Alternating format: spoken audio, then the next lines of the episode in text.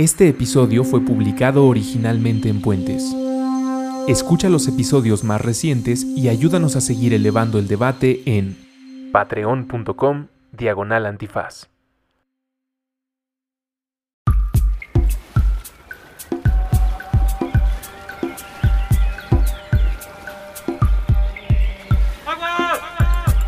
Restaurando nuestra relación sagrada con el H2O, con Andrés Vargas y Elías Catán. Todos los martes nuevo episodio a las 9 de la noche. Puentes.me Los saludamos hasta donde sea, cuando sea y como sea que se encuentren. Bienvenidos a este podcast que se llama Ya entendieron nuestros invitados del día de hoy. La tercera eh, eh, publicación de este podcast dedicada a Ecoducto. Pues me gusta pensar que desde hace dos años con Elías, pues ya estábamos haciendo programas sobre esto y que una de las cualidades más bonitas del podcast es que son como botellas con mensajes en el mar y de repente alguien se los encuentra. Y esta nueva época, estos últimos tres y espero el cuarto, pues quedará también ahí como los avances en los que están. Y en esta ocasión con las personas que están involucradas y desde diferentes trincheras nos muestran que pues hay por dónde aportar, cómo apropiarse y entender esta maravilla que está pasando en nuestra ciudad como un momento de cambio que sí es político, pero que no está conectado con las elecciones, que sí tiene que ver con el gobierno y con la gestión eh, dentro y para la sociedad, pero al mismo tiempo pues depende de que te pares y visites. Así que lo que te recomiendo a ti que nos estás escuchando, ponle pausa, dirígete al ecoducto, camina por él, mientras escuchas a Emiliano, a Karina, a María, a Tony y a mí, eh, pues platicando sobre este proyecto, sobre nuestras calificaciones en la primaria. Te prometo que son unos minutos, pero pues lo tuvimos que hacer porque algo tiene que servir ese, ese eh, eh, presumir ese valor. eh, y de cómo se involucran varias ari- ari- aristas, diferentes temas y esfuerzos con este proyecto que se llama Ecoducto y que ustedes deben pues, mantener, cuidar, procurar. Y si son de por el barrio, pues apropiarse. Ya escucharán por dónde están esos caminos y además cómo pueden contactarlos en caso de que estén inspirados y tengan la agenda disponible. Hablamos de ocio también, así que si están por ahí, los están acusando de ociosos, hay cómo convertirlo en lo más positivo para todos, para el espacio de todos. Muchísimas gracias a nuestros invitados, los dejo con esta conversación a todos ustedes. Gracias Andrea en la producción de este episodio. Y antes de comenzar, les recuerdo que tenemos descuentos en la tienda de Puentes, puentes.mx diagonal tienda. Utilicen el código AGUAS, es AGUAS 10, 10 con número, eso es A-G-U-A-S 10 y se van a obtener, se van a obtener el 10% de descuento. Si nos compran, les vamos a dar un cupón del, 20, del 15. Si nos compran, le vamos a dar un cupón del 20. Y si nos compran, les vamos a ayudar a que su celular jamás reciba otro mensaje o llamada no deseada. Eh, bueno, eso no lo puedo garantizar, pero les juro que me puedo esforzar en lograrlo. Del 6 al 30 de junio, solo en puentes.mx diagonal tienda, compartan lo que están usando, lo que nos compraron, con la etiqueta Haciendo Puentes y recuerden que Puentes es presentado por... Tienes toda la pinta de abanderada de la escolta, Tony. ¿Ya te lo habían dicho? Digo, no, no los que sepan que si eras la abanderada de la escolta de la primera a la que fuiste. No, nunca me lo habían dicho, pero sí lo fui. ¿Sí lo fuiste? Sí. Tengo la impresión de que el círculo de personas que orbitan 4 al cubo ecoducto de alguna manera tuvieron que haber destacado en estudios, no necesariamente con dieces, pero con algún proyecto especial. Y creo que María estaba a punto de decir, sí, yo también estaba en la escolta. ¿Estabas en la escolta? Sí, ¿Eras la banderada? sí. A, a mí siempre me tocaba dar las órdenes porque la banderada era la que me gustaba. No, no que yo le cediera el lugar, teníamos los dos 10 de calificación a Carmencita de la primaria. Ya, pues a esta distancia ya no pasa nada, ¿no? No creo que me vayan a divorciar porque le estoy echando una flor a Carmencita. ¿Tú eras de la escolta? Sí. Pero ¿por qué lo dices? Wow. ¿Por qué te cuesta trabajo, Emiliano? ¿Por qué no lo dices con orgullo? Creo que estamos en un grupo de confianza. Sí, bueno, lo militar luego no es tan de orgullo, pero Tienes toda la razón. Pero cuando es la primaria, pues uno Claro. que sabe. Aunque no entiendo la, la aplicación práctica, ni siquiera teórica, de enseñar a niños de primaria a marchar. ¿No? O sea, pues, como- como ejercicio puede que tenga lo suyo, pero coordinación Bueno, y ahí te das cuenta si tienes el pie plano o no. también. ¿A ustedes no les pusieron unas corcholatas o tapas en sus, en sus zapatos para que sonara más el paso redoblado y cosas así. Clavos, pero en folclore. ¿En serio? Sí, en el tacón. Digo, Sí, no es que te los clavaras tú en realidad. Pero necesitabas para moverte. Pues para que sonara. Como taps, así de... Ajá. ¿Tú, Qué- Karina? Qué, horror. No, ya confiesa, tú también estabas en el cuadro de honor. Aquellos que estaban en el cuadro de honor, o sea, para dedicarte al tema de sustentabilidad es como un requisito. Muy bien lo mencionaste al principio, o sea, es súper elemental ser un ñoñísimo en temas de biología, movilidad, eh, desarrollo urbano. ¿Estabas en la escolta? Sí, estaba en la escolta. Yo sí alcanzo a ver una especie de conexión entre estar tan curioso, atento o prendido con lo que está pasando o el conocimiento al que te están exponiendo, por ejemplo, en la escuela, y al mismo tiempo trasladar esa curiosidad y capacidad de abstracción, pues por tu entorno. No sé si esto tenga alguna consistencia o se hayan hecho estudios o tratados, pero por lo menos en esta mesa tiene sentido. Pues sí estabas por lo menos al pendiente de dónde estaba el árbol que estaba en mi calle o ahora de grandes, dónde está el río que estaba aquí en viaducto, aunque a ninguno de nosotros nos tocó siendo río, ¿no? Todos, No. todos nos vemos No. como de 25 de, de- de la generación. Sí, El, el antes llamado Río de la Piedad, ¿les contó Tony de nuestros esfuerzos por cambiarle el nombre? ¿O, o- o- o debo decir mi esfuerzo? hazlo, hazlo, por favor.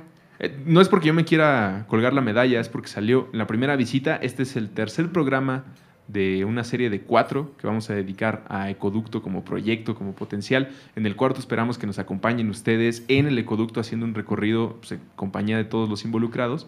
Pero platicábamos en el primer eh, programa que grabamos allá que pues deberíamos cambiar el nombre del ecoducto. Se aceptan propuestas, en este momento va ganando el río del aguacate. No nos gusta la piedad, porque pues, la palabra piedad a mí en personal no me fascina. Ahí había un pueblo que se llamaba La Piedad, por donde está ahora Parque Delta, donde estaba el estadio de béisbol. Y Miguel Alemán creo que está descartado, ¿no? No le vamos a poner a un río Miguel Alemán. Entonces, el río del aguacate, pues medio va con los picnic, medio va que hay un aguacate. Insisto, se aceptan propuestas, pero pues por algún lugar tenemos que empezar a rebrandearlo, no solamente abrir la grieta. Esta hermosa mesa de niños de escolta que estamos platicando, Tony, eh, la has traído, está, iba a decir patrocinada por Cuatro el Cubo, pero pues en realidad es más empoderada por Cuatro el Cubo y el proyecto de Ecoducto. Todos se involucraron al mismo tiempo. ¿Cuál fue el orden en el que fueron llegando a, a- a este lugar, a esta idea? Pues hicimos una tarde de cuencas y fue donde conocí a Emiliano, estudio abierto, y, y ya estamos trabajando con Karina en, en Fluye con tu río, unas intervenciones, desde el picnic, ¿no? Karina. Tú estuviste en el primer picnic. Sí, yo estuve en el primer picnic. O sea, en el orden, entonces tú llegaste primero a, a- a Sí, lo este que pasa proyecto. es que yo trabajaba antes de con Cuatro al Cubo y de hecho antes de que existiera Cuatro al Cubo con una ONG que se dedicaba a temas de transporte sustentable, el ITDP.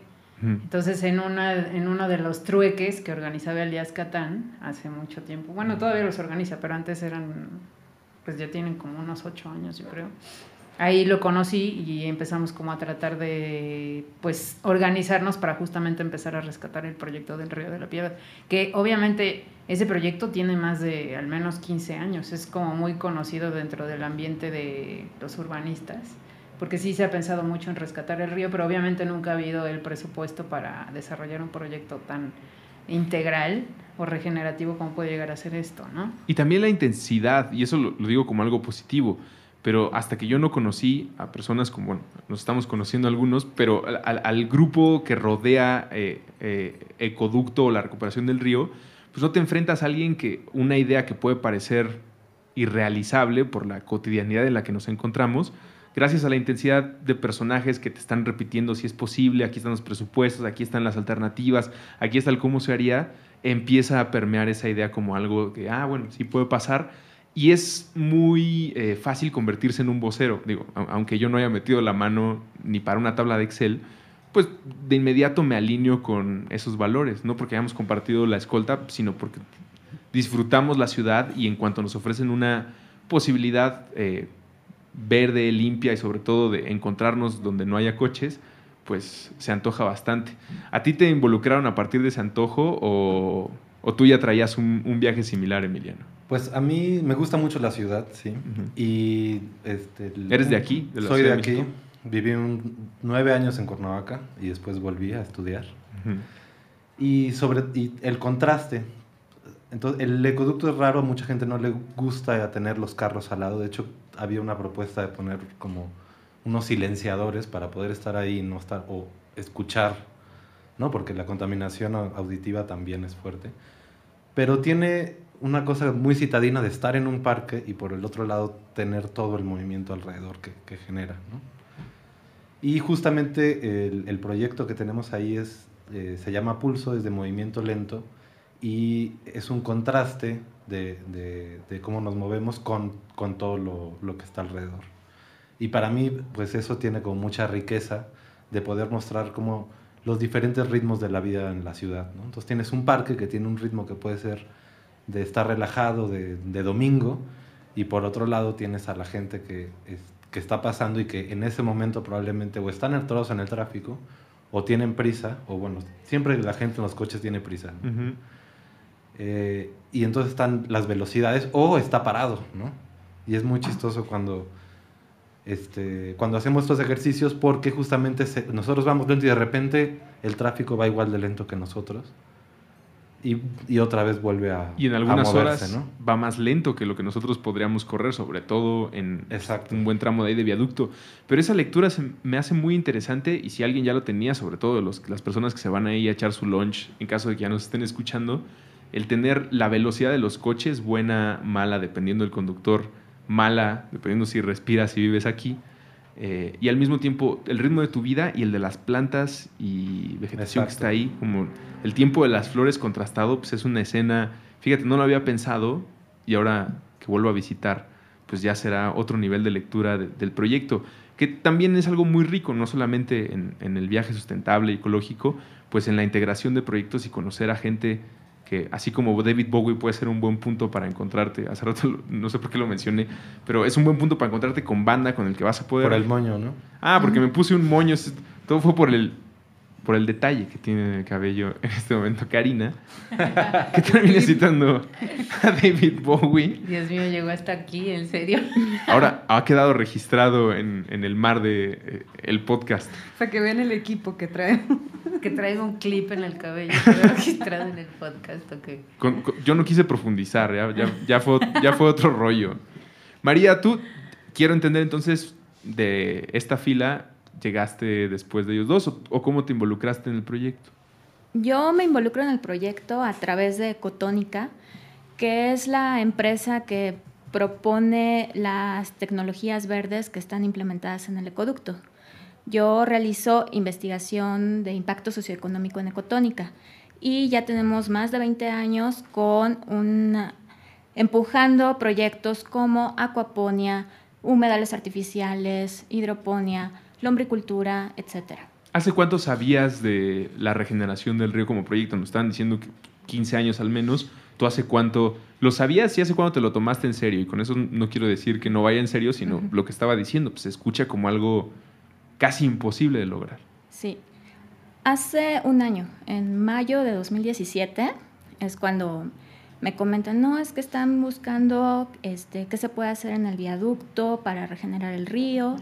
Este, salió una propuesta de un parque lineal y ante, ante esa propuesta de nada más tener un parque, pues se ve la oportunidad de, de meter tecnología verde. Si tenemos agua residual en el viaducto, pues podemos meter sistemas de humedales artificiales para tratar esta agua.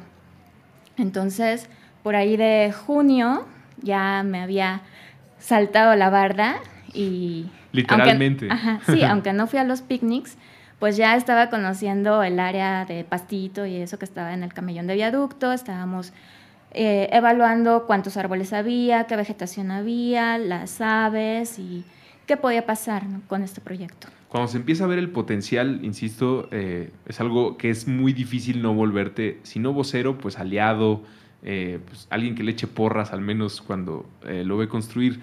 Por cada uno de los personajes que estamos en esta mesa, Tony, ¿cuántos hubo que de inmediato hicieron un gesto como de no, eso no puede pasar, dime tu siguiente proyecto? ¿O era fácil encantar a las personas o envolver a las personas con algo tan, tan bonito como el ecoducto? Bueno, en una ocasión fui aquí a la Escuela de Arquitectura y hablaron, estaban hablando, el tema era la cuenca, los ríos de la ciudad y toda la historia de, infraestructura gris y, y, cómo se fueron entubando y todo. Y una de las preguntas que hicieron fue, traen un proyecto por ahí que se llama Ecoducto, que están buscando la regeneración del río, ¿no? Y, y, de alguna forma, este, preguntando y cuestionando, ¿qué onda con estos locos? ¿Creen que se pueda o no se pueda? Y se puso discusión y fue súper interesante porque pues nadie sabía que yo estaba por parte de, de Ecoducto y bueno... y guardaste silencio para... Sí, porque aparte iba con Daniel Estrada, que también es parte de, este, de esta pues, plataforma de organizaciones civiles, aliados, ciudadanos, y entonces este, fue, fue, así de, bueno, sí estamos haciendo esfuerzos por acá, pero también por acá, y no es la única alternativa el tema de romper la obra gris, el tubo, para convertirlo en un parque, sino es todo lo que se puede generar alrededor. Entonces, eh, al contrario, cada vez hay más aliados, este, siempre hay detractores de todo lo que tiene que ver con el presupuesto de gobierno, presupuesto público, ¿no? Y, es importante que, haya alguien... haya cuestionamiento, no. O sea, también nosotros mismos hemos puesto en transparencia, este, preguntado datos, ¿no? También... Y de hecho, si hubiera más crítica, probablemente había más proyectos como Ecoducto. El problema es que, eh, como que la participación de muchas personas ocurre cada seis años.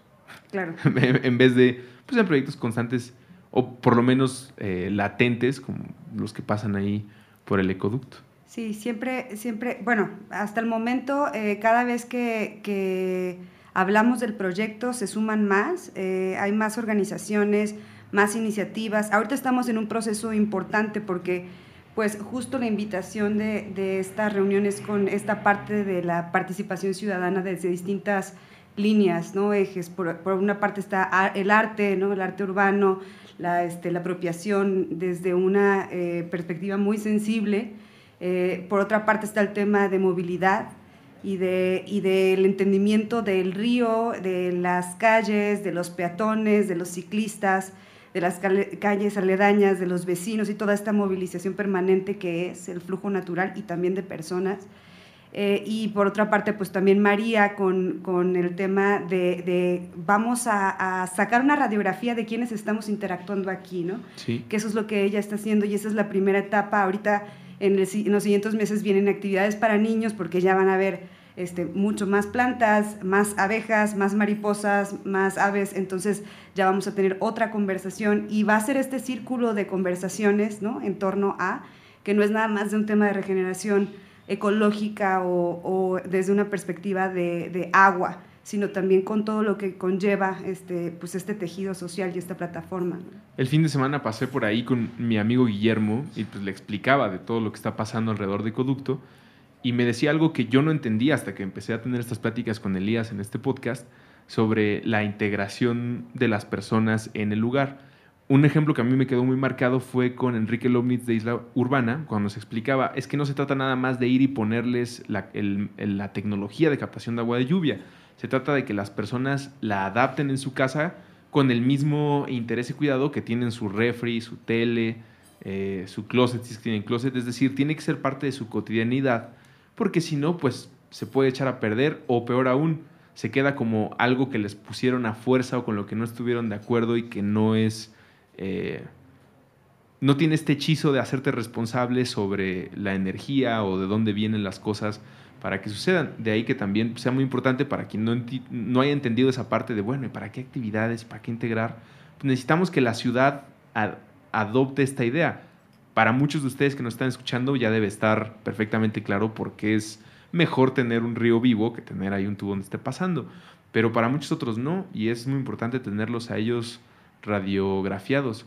¿Por dónde se empieza o cuáles son los esfuerzos para que alguien, pues que nada más pasa por ahí, se integre y conozca un poco más. Pregunta abierta al cuadro de honor. Bueno, primero es conociendo a la sociedad. Estamos acercándonos a las colonias Escandón, Roma Sur, eh, del Valle Norte, eh, Piedad y Nápoles, conociendo sus problemas y vinculándolos a este, las soluciones que se pueden dar en el colectivo de Cuatro al Cubo. Em, por ejemplo, heces fecales. Era, era, una preocupación no solo sobre el ecoducto, sino en las colonias alrededor. Ya se está buscando una solución vía biodigestores. Para las mascotas, ¿no? Que, o sea, de los peatones que pasan por ahí. Perdón la interrupción. Sí. Pero qué interesante conocer eh, ese nivel de detalle de, de vecinos. Una vez más, pensaría que pues, es nada más la construcción que quede, aplánenlo, inaugurenlo y, y vean a gente pasar. No, y aparte es un espacio educativo. Estamos empezando con las infografías. Eh, em, los visitantes van a ver no solo el parque, el espacio, las plantas, sino van a obtener información en torno a la tecnología y los servicios que nos dan las cosas instaladas en el parque. ¿Ya han recibido escuelas estudiantes? No, el 26 de julio es la primera. Bueno, por una parte, o sea, como es un laboratorio de de la Escuela de Hidrobiología de la UAM. Eh, también ahí se han recibido estudiantes y, permanentemente están haciendo un monitoreo sobre las plantas, sobre cómo están reaccionando el sistema este, con el agua, el flujo. Este, ya, ya hay este registro que se está haciendo, pero vamos a tener una primera escuela el 26 de julio, eh, que es un diplomado de desarrollo sustentable y permacultura urbana. Ah, pero, pero ya son jóvenes crecidos ya, crecidas. Ya. Sí, sí, ya es gente clavada. es que por las infografías se me antoja mucho como una visita como la que probablemente nos tocó a nosotros de ir al museo y tomar nota, con la diferencia de que estos niños, pues como está para la infografía, pues te metes a la página de Ecoducto y la descargas y pues de ahí te armas tu tarea o tu proyecto. O como yo creo va a pasar, pues va a inspirar a muchos niños, porque llegar y contarle a tu papá que Viaducto es un río, cuando tu papá probablemente solo lo conoce como el otra vez no voy a llegar temprano a mi casa. Sí, ya tuvimos una participación con la escuela Woodland que hizo un concurso de Cuidemos el Ecoducto y entonces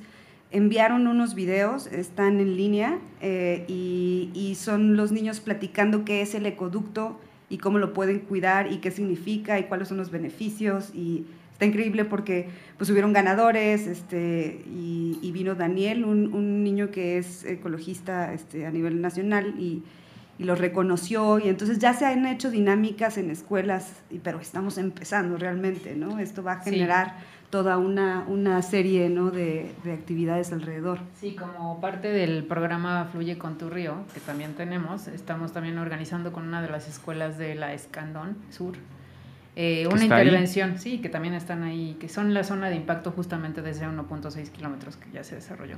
Estamos organizando una intervención porque obviamente el ecoducto también es, un, es una recuperación de un espacio, digamos, ¿no? Entonces lo que queremos hacer es que este tipo de recuperaciones se expandan a lo largo de toda la zona y por eso es que estamos invitando a niños, en este caso de quinto y sexto año de primaria, a que nos ayuden a intervenir un espacio dentro de la zona del ecoducto. No en el, no en el ecoducto, pero cercano a. Es en Avenida Progreso, eh, que es un triangulito que la verdad los automóviles no utilizan, entonces lo que planeamos es recuperarlo para que se extienda un parque que está justo enfrente de una central de pizzas y muy cercano a escuelas, que justamente lo que detonaría es más seguridad porque tienes más zonas de resguardo peatonal donde pues ya los coches no pueden entrar. La mayoría de estas ideas con estos con esta idea de progreso y con esos alientos pues, de mejor calidad de vida para todos y mejoras en, general, es muy fácil explicársela a niños o que la entiendan y participen. Algo pasa después entre la adolescencia y el medio superior que no todos llegan con la misma intensidad de, bueno, pues, si esto es algo bueno, todos debemos cooperar. Por eso también tú mencionaste eh, arte, arte urbano, o lo aluciné lo dijiste, ¿verdad? Sí, sí, lo dije. Eh, bueno, para mí danza, ¿no? Es una expresión artística y... Pues sí, para crear, para crear esos puentes, guiño. Sí, eh, y el tema, bueno, no es de niños, pero es de microhistorias. No sé si quieres platicar un poquito más de eso. Bueno, ahí lo que estamos haciendo un poco es recuperar la historia de la gente que vive en las cercanías, ¿no? En esta, en esta misma área. Y es un proyecto que se llama Microhistorias donde este, justamente se recuperan las pequeñas historias de la población y no tanto como la gran historia de la, de la región, ¿no? sino saber cada quien, ponemos mapas, les pedimos que traigan fotos de recuerdos y entonces donde de repente es, ay no, pues mi primer beso fue en esa esquina, ¿no? Y entonces vamos mapeando cómo van sucediendo las cosas y aparte este, hacemos un registro de, la, de los objetos que traen y, y vamos recuperando esa historia y luego, a partir de las historias, generamos algún un producto que, este, que normalmente eh, la gente es- escoge murales, ¿no? Les gusta mucho. Y entonces de repente tienes paredes con murales y ahí aparece la abuela de uno, ¿no? Y el, y- o, lo- o había uno que teníamos unos campos de, de nopales, ¿no? Etcétera. ¿Y esos murales en dónde están? ¿En, en qué parte del Hicimos ecoducto? varios proyectos en la Magdalena Contreras. ¿no? Y- pero en el ecoducto, como no hay paredes y Ajá. demás, entonces lo que estamos proponiendo es un video con esta cosa del movimiento lento y en el, el video en voz en off llevaría las narrativas que se, que se recuperan de los microhistorias y en, el, y en este video los, los participantes, los bailarines eh, del, del- serían justamente los que están, son parte del taller. Qué importante es eh, eso, justo a través del arte y de saber las historias, porque de otra manera, pues sí sería una invitación, pero más a una exposición o algo impuesto, que no necesariamente es algo malo, pero pues no es algo que me involucra a mí con la historia de este lugar. Pues, me, parece genial. No, no solamente el ecoducto como idea de, de, eh, cambiar la manera de ciudad, sino también de entendernos nosotros parte de y no nada más lo que dice el libro de historia. Sí, pues se trata de construir a partir de la, de la gente y de lo que le interesa. Esto me ha dado una, una muy buena idea, que igual ahí la pongo. Me encanta aportar nada más desde el. Yo doy ideas aquí en la esquina y ustedes. es que justo el tener tu, tu historia con la región perfectamente detallada o con una narración eh, en la que haya habido los esfuerzos de muchas personas de tu colonia, pues te da otro nivel de identidad. En una ciudad, todos crecieron en la Ciudad de México. Tú- Mazo, o sea, venía Venías. dos veces al año más o menos. nosotros somos chilangos, sí crecimos aquí sí. En, en- en la ciudad, pues igual puedes este, sentirte eh, acomodada dentro de esta idea, porque pasa en muchos lados. La historia que nos pasan, el guion que nos entregan, habla de la historia de una masa medio rara, no uniforme, que se llama los mexicanos o los habitantes de la Ciudad de México. Pero saber la historia de tu barrio, de la colonia, pues es algo que a menos que exista un cronista en el barrio o que algún personaje como Héctor de Mauleón o Jorge Pedro Uribe Llamas visite y te diga como en qué esquina pasó tal cosa, pues no es tan común, porque insisto, lo que dice el libro de historia, pues te habla de la entrada de Madero, de, pues, de acontecimientos que son más oficiales y que por lo tanto pues te alejan de, bueno, a mí me toca vivir aquí, pero esto no es mío, ¿no? Esto es la, la calle de un señor que se llama Miguel Alemán, como lo, lo- lo- plantea el ecoducto.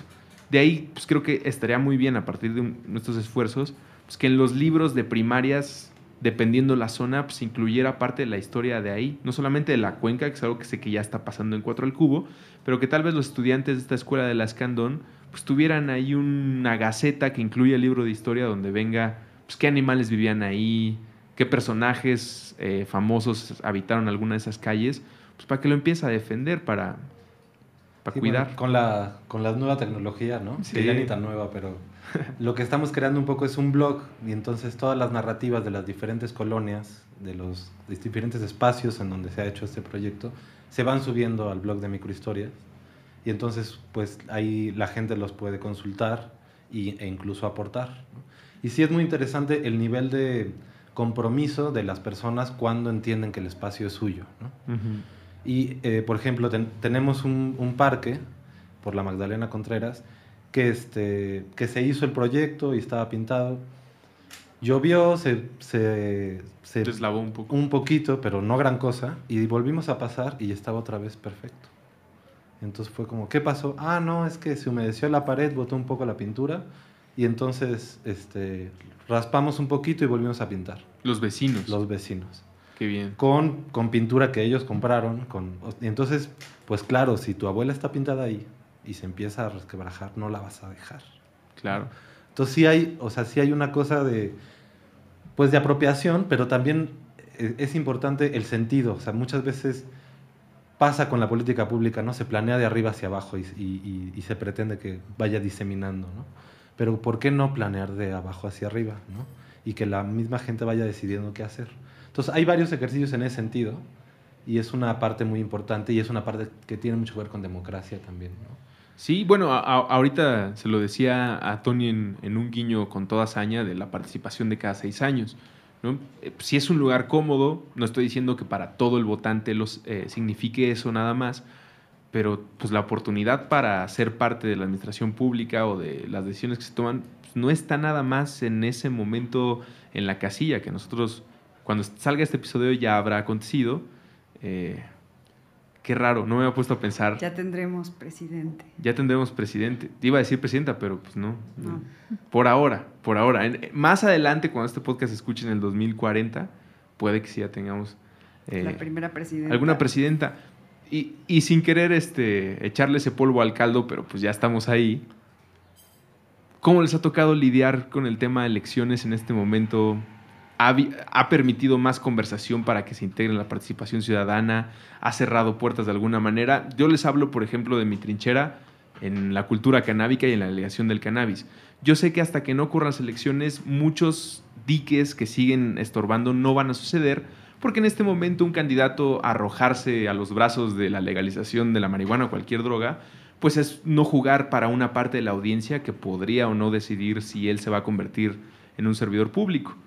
¿Ustedes cómo están con eso? Porque yo he visto avanzar el proyecto muchísimo en el último año, pero no sé si las elecciones, no importa quién gane, signifique algo que va a acelerar o algo que va a hacer renegociar las cosas. ¿Cómo estamos ahí? Pues, por ejemplo, algo que tú mencionaste hace, hace un momento sobre el tema de participación ciudadana y cómo eso hemos sociabilizado el proyecto. Hablando con los vecinos de la zona, un poco lo que pasaba era que muchos de ellos no conocían para nada el proyecto, incluso viviendo al lado del ecoducto, lo cual, pues digo, eso sí habla muy mal de, de, digamos, de los temas de comunicación por parte del gobierno, digo, Pues tengo sí. que hacerlo, lamentablemente. Área de O oportunidad. sea, porque sí, están desperdiciando esa área de, de oportunidad de decir, oye, pues yo me gasté mucho dinero en este proyecto y no lo estoy sabiendo comunicar bien porque los vecinos no están para nada enterados ni familiarizados con el tema. De hecho, muchos vecinos de los que sí conocían el proyecto, lo primero que decían era, bueno, pero se gastaron muchísimo dinero y no entendían muy bien en qué. O sea, decían, 86 millones de pesos, sí, pero como que no lo veo muy claro, no entendían qué era el biodigestor, o sea, muchísimos conceptos que son parte de- del proyecto no los entienden para nada. Digo, eso habla también mucho de los temas de, edu- de educación que ya mencionamos, o sea, el no entender qué es un biodigestor, porque se tienen que rescatar los ríos, porque tenemos que hablar de temas de movilidad, etc., pues es un tema de que no existen esos insumos ni en, lo- en la educación básica. Pero el que los esté señalando quiere decir que se están anotando para atenderlos, ¿no? Porque de otra manera sería como, bueno, si saben bien, si no, pues ahí muere y pues a mí... Sí, Me va pero bien. o sea, ya, o sea, en resumen lo que vemos es que hay mucho ataque con respecto al gobierno que actualmente operó. No están como muy de acuerdo con las acciones, sea cual sea, o sea, incluso sin verlas, te po- podríamos decirlo de esa manera. No les interesa saber porque el gobierno operó mal y punto. Sí, pero esa creo que es una factura con la que carga más bien la idea de gobierno y política en nuestro país. Igual que la democracia. En el club de lectura, que aprovecho para hacer el comercial de nuestro club de lectura, que se llama Lelos, estamos hablando de dos libros de democracia. Uno es de José Waldenberg, se llama Cartas a una joven desencantada de la democracia. El otro es de Francisco Serrato, se llama Breve Contrahistoria de la democracia. Eso es como para votar, para no votar. Y una de las conclusiones a las que llegamos, pues es que más bien es que estamos utilizando la palabra democracia y política en un contexto en el que es algo que a la mayoría le puede resultar nocivo, eh, ratero, y que eso no es lo que significa ni los fundamentos de dedicarte precisamente a la política. ¿no? Uno puede ser político sin que haya desfalcado un Estado. Eso no, no neutraliza al otro. ¿Los han confundido alguna vez con un partido político? Eso, se- eso, eso podría llegar a sentir como de, oigan, ustedes avanzan todos juntos, tienen propuestas, Sí. ¿por qué no se arman su partido? Sí, Tony está alzando la mano como Sí, de sí. candidata. No, no, es que a, bueno, Ah, a, mí, ah. a mí claro que sí, sí, nos han dicho que sí. Ármense un partido político. Sí, sí. No, sobre todo sí. al inicio cuando instalábamos como las casetas de información, como Ajá. para tratar de acercarnos. Así les preguntaba. No, no, no, ni siquiera nos preguntaban. Era así de, aseguraban que éramos de un partido político y ni se detenían. Era así como, Ah. ay, no, gracias, temas políticos, no. Y le decías, no, es que no somos el, somos la ONG que está tratando de explicar qué lo que sucedió. No somos, no estamos haciendo nada de, o sea, no estamos haciendo publicidad para un partido público. O sea, ellos sí lo creían totalmente, lo asumen en automático y eso es muy triste. Aunque ahí hay tal vez una lección de las campañas, de las terribles campañas que vivimos. Podríamos programar una máquina telefónica para que le hable a todas las personas todo el tiempo y les diga, ¿sabía usted que el río Viaducto antes era un río? Si es así, presione uno. Vamos a hacerlo, por Si favor. es que no, presione el 2. Creo que sobre todo hay que trabajar con el tema de que sí tiene que haber una materia de urbanismo en la primaria. Es- Sí o es sí. Súper elemental. O sea, yo me acuerdo cuando era súper chiquita que en Chapultepec tenían una escuela de bicicletas donde te enseñaban que era un poco del reglamento de tránsito. Ese lugar no entiendo por qué lo cerraron porque en serio yo entendí mucho de la señalización y de las reglas. Ahora me dio reforma una vez al mes, ¿no? Según yo en reforma Ah, lo bueno, cierran y tienen la bici y tienen la biciescuela, pero debería ser algo constante. Es lo que acabas de decir, urbanismo, educación cívica y ética. Es este impensable que las hayan quitado y que no haya alguien que esté diciendo, oigan, ¿por qué no volvemos a enseñar que escupir en la calle está mal en las escuelas? No, no, espérate. Que estorbar está mal, por ejemplo. o No, sea, no, no, los niños héroes. Es más, hay que agregar otro niño héroe a la historia, porque ya se están haciendo los niños muy mensos. Pues ahí están las consecuencias. Creo que yo fui la última generación de cívica y ética. Estoy casi seguro. Digo, también el civismo cuando lo llevamos nosotros, porque a mí también me tocó civismo. Era horrible. ¿no? Era más focalizado en temas como de símbolos de la patria. A ver, el artículo séptimo. El himno nacional, el artículo 123, todos los artículos que Ese es quieran. el del trabajo, ¿no? Bueno, pero te enseñaban eso, o sea, como más temas que no, eh, no tenían que ver con el tema de, de civilidad, de entender que vives en una ciudad y lo que tienes que hacer primero es aprender a compartir el espacio. Es un gancho muy raro, ¿no? Y, y va también por entender el entorno. Desde la escuela se nos enseña, primero te enseñan la teoría y luego ahí vas y te asomas, cuando tal vez desde la práctica deberías de entender cómo se relacionan todos y después vas haciendo teoría y lo vas a Sí, pero además, ¿qué, qué edad tiene uno cuando le enseñan eso? O sea, yo entre ve- 6 y 12. Ve, ve a un niño de 6 años y piensa, o sea, ¿de veras se te ocurre que es algo interesante hablarle del artículo 123? Cuando, o sea, cuando hay- son temas muy cotidianos que el niño puede, o sea, los, luego tengo esta sensación de que los niños los tratan como tontos cuando no lo son, ¿no? Sí, es- sí. Pero el lenguaje claramente pues tiene que ser distinto y cosas, o sea, y hablarles de cosas que vivan cotidianamente, ¿no? Entonces, Los- pues Sí, El gran Roland Dahl decía que para escribir libros, le preguntaron, ¿cuál es el secreto para escribir libros para niños? Y él contestó, es igual que para adultos, pero lo tienes que hacer mucho mejor, porque a ellos no los puedes hacer eh, lelos. Entonces necesitas ponerle más atención. Nuestra Exacto. posible candidata quiere decir algo de hace rato. No te hagas, Tony. Seguro te han dicho como, ya, hagan un partido político, Sí, tú no, lánzate. sí, sí, sí, sí. ¿No? Sí, no, pero, pero justo lo que iba a decir es eso, que, que yo creo que yo tengo 15 años de, de dedicarme a- al activismo en temas de sustentabilidad y parte de lo que nos toca es ser custodios de, de causas, de las causas que nos unen también como ciudadanía y de esta participación, porque realmente tenemos una sociedad muy apática en cuanto a temas de cómo nos involucramos en la, la solución de las problemáticas que a todos nos compete. Esta, este pensamiento eh, ciudadano de, de, es que eso es para el gobierno, es que por eso pago impuestos, es que por, o sea, y echar esa responsabilidad solamente a gobiernos es, es algo muy paternalista, es algo, eh, si lo ponemos en una equivalencia de edad, pues es algo muy infantil a, a una democracia que realmente pues ya tendríamos que estar transitando a otros niveles de involucramiento y de participación. Entonces, ahora, ¿cómo nos va con el tema de cambio de gobierno? Y esto yo creo que nos está fortaleciendo, porque mucho de lo que hemos estado compartiendo y platicando como plataforma, eh, Cuatro al Cubo y, y, pues con todas las organizaciones, movimientos artísticos y todo, es hablar del mismo tema. Es decir, a todos nos toca este, hacer una parte desde lo que hacemos en nuestras trincheras, ¿no? Entonces, entonces es un movimiento eh, multisectorial que más bien le pone la agenda al gobierno le dice, a ver, aquí nosotros tenemos un tiempo trabajando este tema y así va.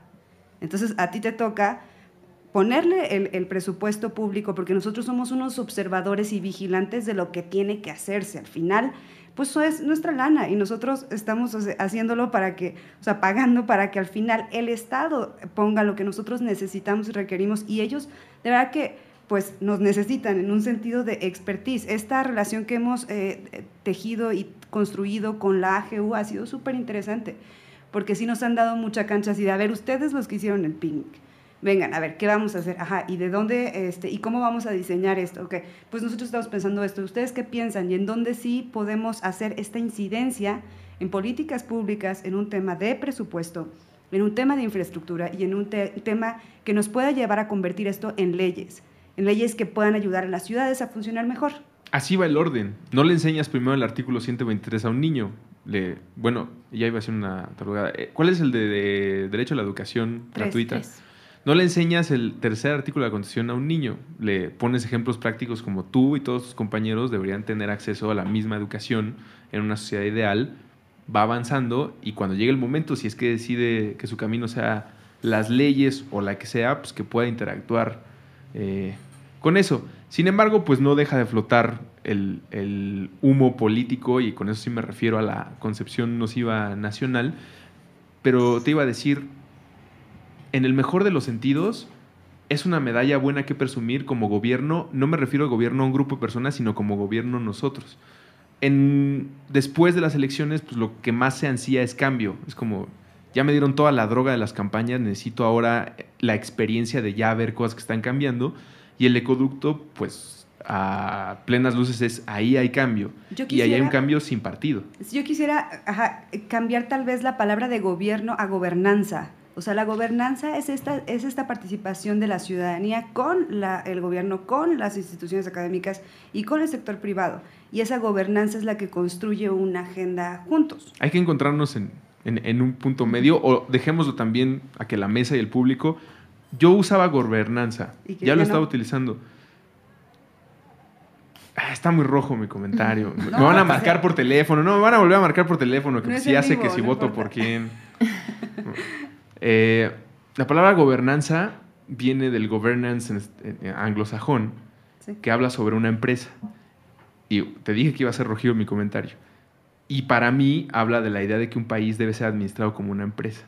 Y de esta concepción de, yo no necesito estudiantes universitarios políticos, yo necesito emprendedores, yo necesito gente que, me, que esté produciendo y que tenga capital y que esté generando Producto Interno Bruto. Todo lo demás es como, pues está padre tu beca, chavo, está padre tu libro, está padre tu proyecto. A mí dame empresas que me estén generando empleo.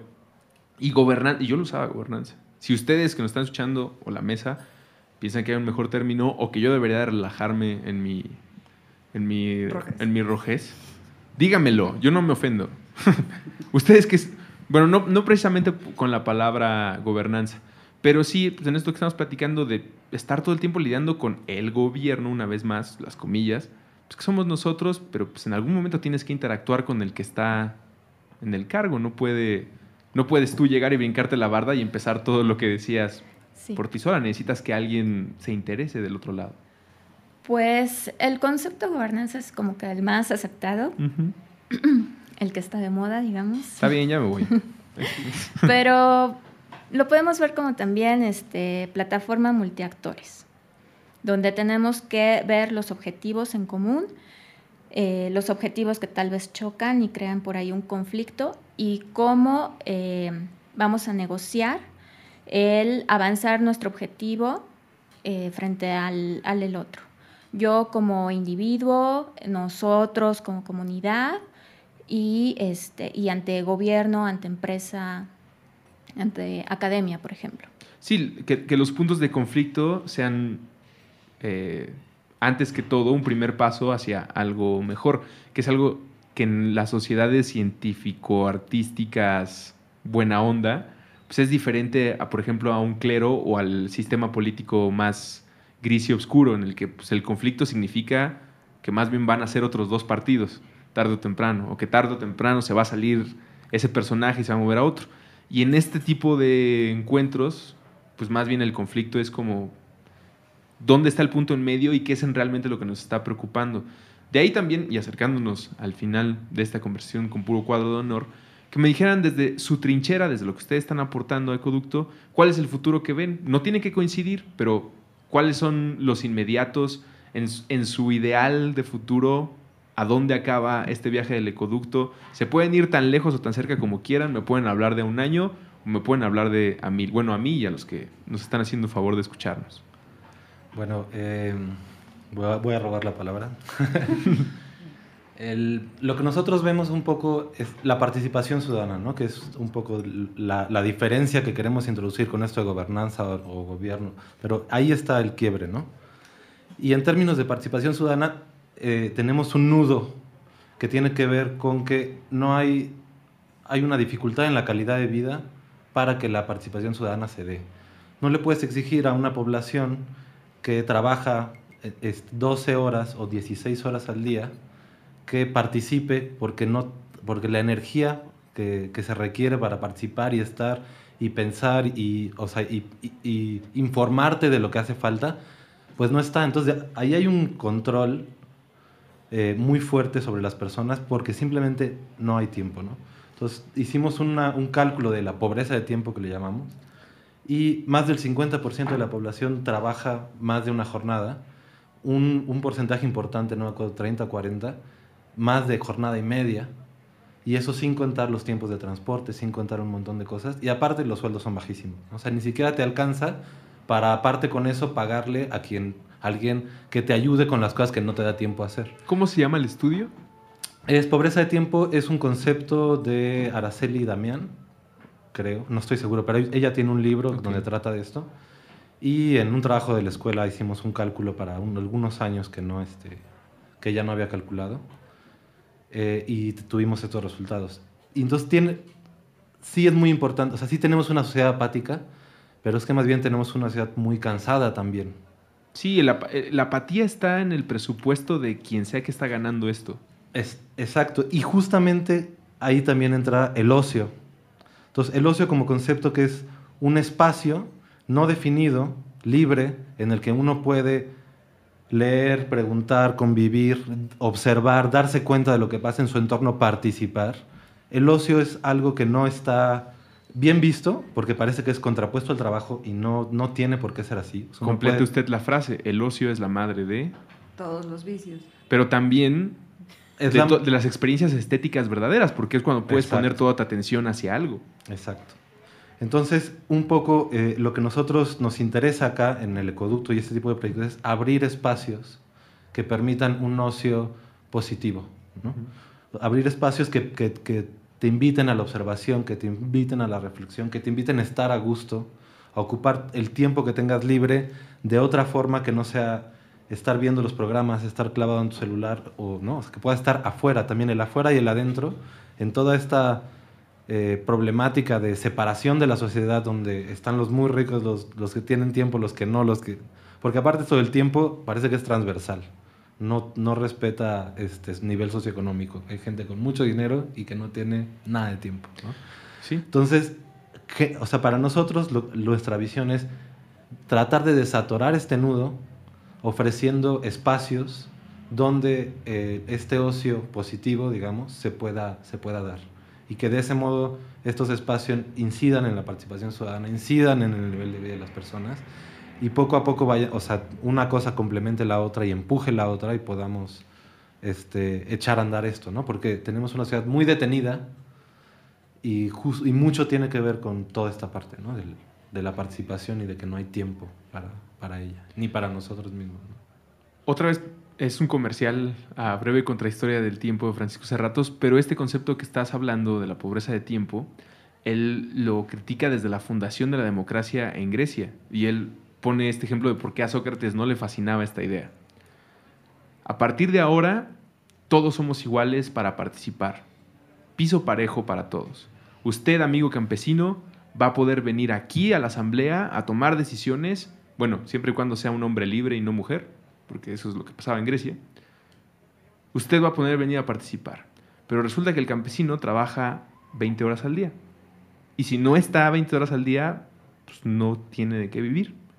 Y resulta que el campesino que se, de alguna manera eh, extraordinaria, logra sacar su chamba en 10 horas e ir a la asamblea, resulta que no tiene la jerga para platicar con estos griegos come uvas que andaban ahí cotor- cotorrándose entre ellos.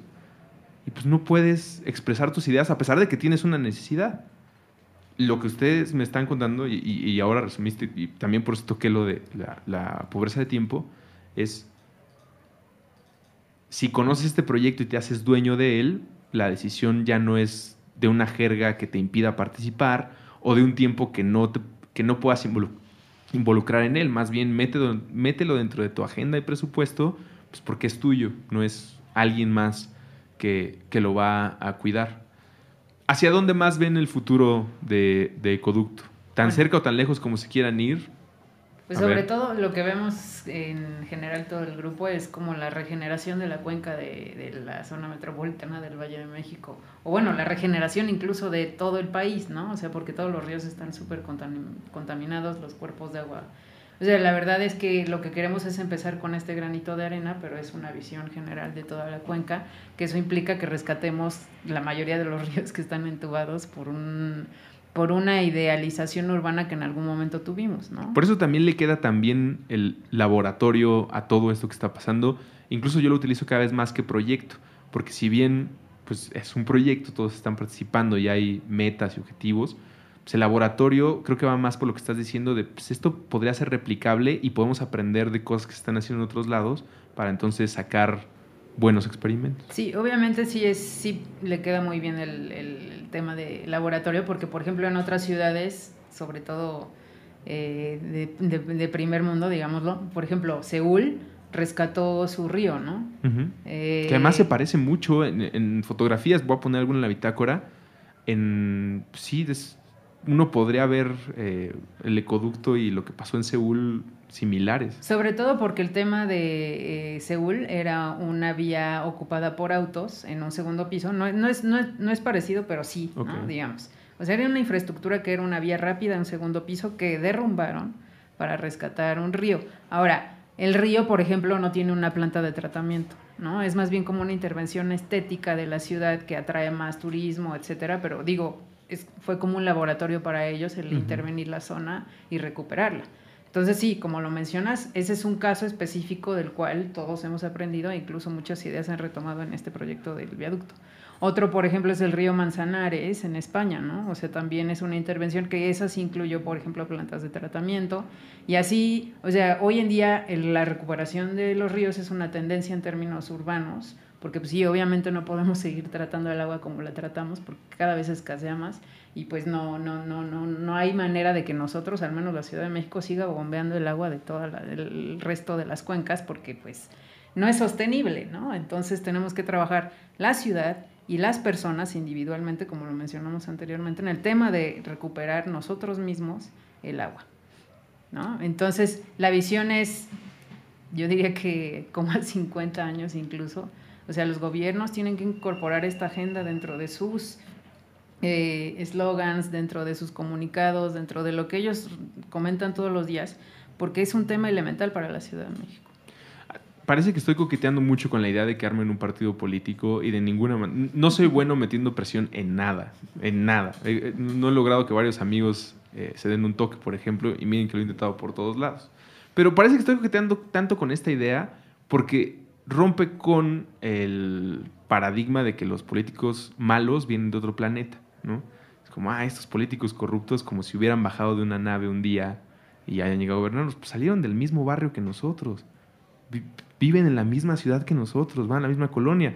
¿Dónde están todas las buenas personas que quieren ser eh, o que pueden participar en la administración pública? Pues son ustedes que nos están escuchando y que pueden entender lo que está pasando con su cuenca, con su río y a partir de eso integrarse. Y al mismo tiempo ni van a ser ustedes, vamos a ser todos nosotros. Nada más a alguno le toca como encargarse de administrar en algún momento eh, del tiempo. Visión a futuro, insisto, tan cerca o tan largo, tan poético o tan concreto como hemos escuchado.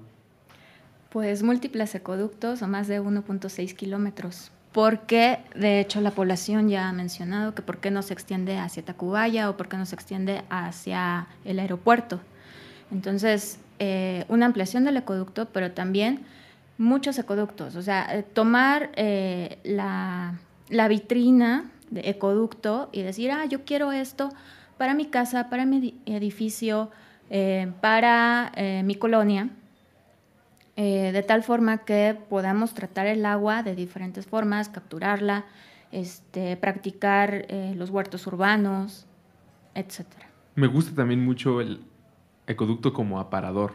¿no? Sí. Ya, ya, hablamos como, como laboratorio, como un aparador, una vitrina para saber que quieres eh, eh, elegir de él, punto de encuentro o de reconexión, pues creo que ya estoy jugando para la tribuna, o por lo menos después de tres podcasts dedicados y el cuarto que esperamos sacar, pues todos los que nos estén escuchando ya deben estar empapados de esta idea y del proyecto y lo que puede significar. No importa lo que ustedes estudien, creo que también eso es algo eh, que rescato de esta conversación. Muchas gracias por acompañarnos.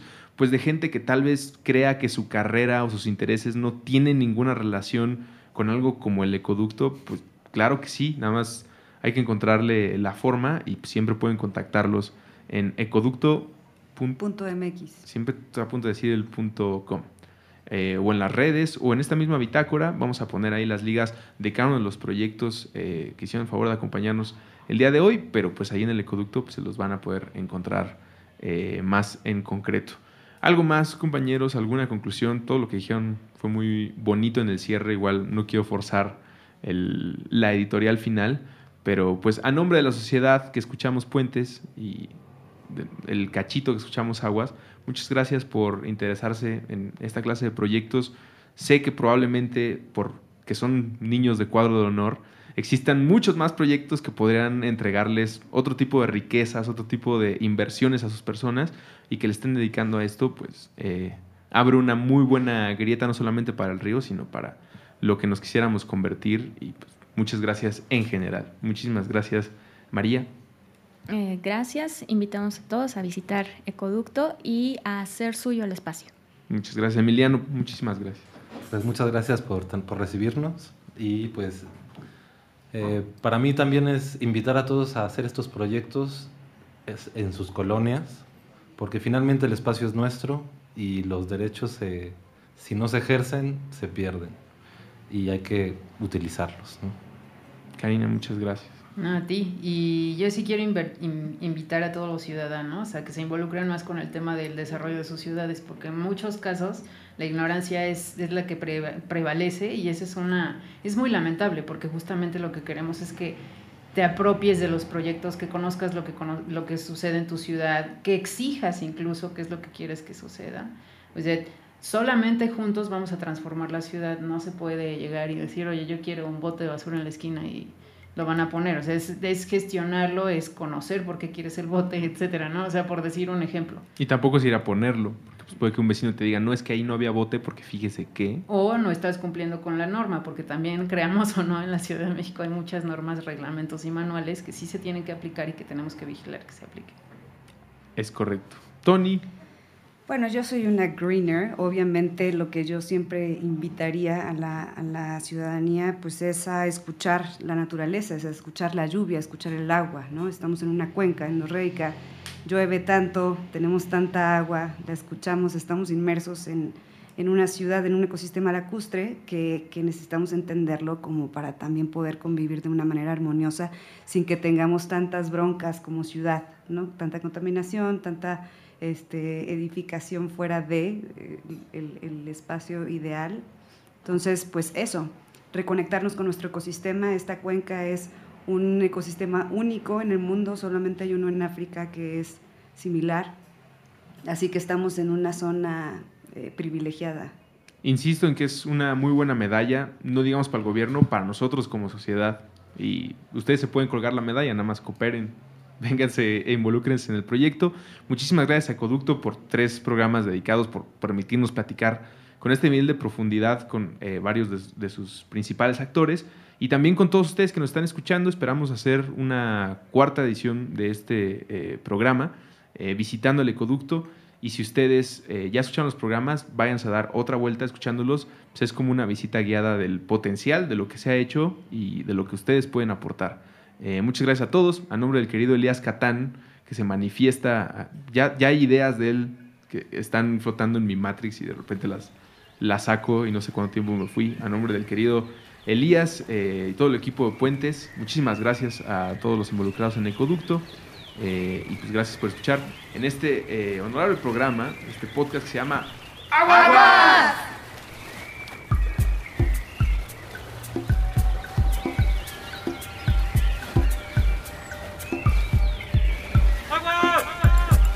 Restaurando nuestra relación sagrada con el H2O, con Andrés Vargas y Elías Catalías.